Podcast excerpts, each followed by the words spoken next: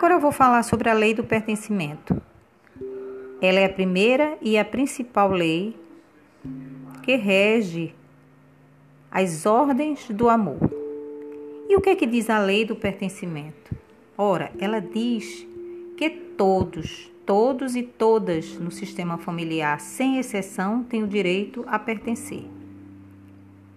Significa que todos nós temos uma necessidade emocional forte e primária de pertencer, e essa necessidade que a lei do pertencimento atende. Quem tem o direito de pertencer? Todas as pessoas que são ligadas pelo sangue à família. Por exemplo, todos os filhos, todos e todos, todas as filhas, os vivos, os abortados, os natimortos, os dados em adoção.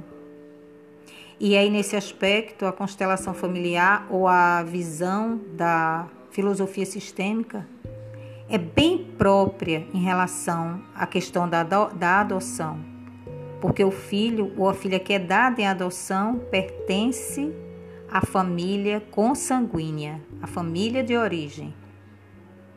Se isso não é considerado, ele acaba sendo representado por outras pessoas que vêm na sequência.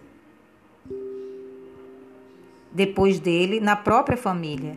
Às vezes, o irmão mais novo, que se sente triste, desencaixado, está representando aquele filho ou aquela filha que não é reconhecida porque foi dada em adoção. Então, pessoas, por exemplo, que foram assassinadas, pessoas da família, e aí foi um trauma, ninguém mais fala sobre isso. E essa pessoa é esquecida, mas ela pertence à família. Então, se ela não tem um lugar de honra, um outro integrante da família acaba parecendo com aquela pessoa e aí vai representá-la. E aí vai se dar um emaranhado, conceito que a gente vai falar um pouco mais tarde. E quem tem mais o direito a pertencer, além dos filhos, os pais, pai e mãe, irmãos dos pais e os avós. Ganham também o direito a pertencer quem cede espaço Olha, esse ganhar significa que a pessoa não tem vínculo consanguíneo. Mas é uma pessoa que, por algum motivo, cedeu espaço para alguém no sistema. Por exemplo, os ex-cônjuges ou os ex-companheiros, ex-noivos dos pais, né, do pai ou da mãe. Porque cedeu lugar para um novo ou uma nova integrante. Se essa pessoa não for considerada, ela foi desrespeitosamente é, esquecida alguém vai representá-la e geralmente é um filho ou uma filha do novo casamento. Interessante isso, né? Muita gente não sabe. Outras pessoas que ganham o direito de pertencimento. Ah, é, aí vem a quebra dos paradigmas, né? As pessoas que por morte prematura, por exemplo, favorecem o sistema familiar. Casos de herança, alguém que deixou herança para a família tem que ser muito considerado muito honrado, porque ela foi capaz de mudar a história, o destino daquela família. Também as pessoas que participaram de tragédias que mudaram o destino da família, os assassinos.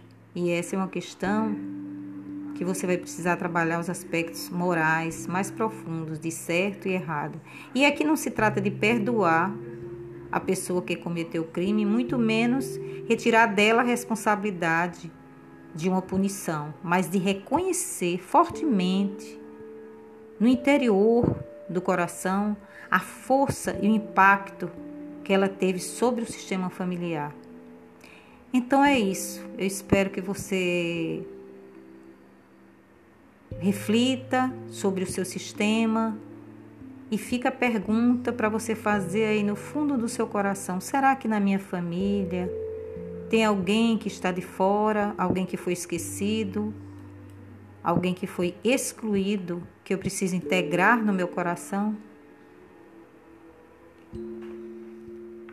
Tchau.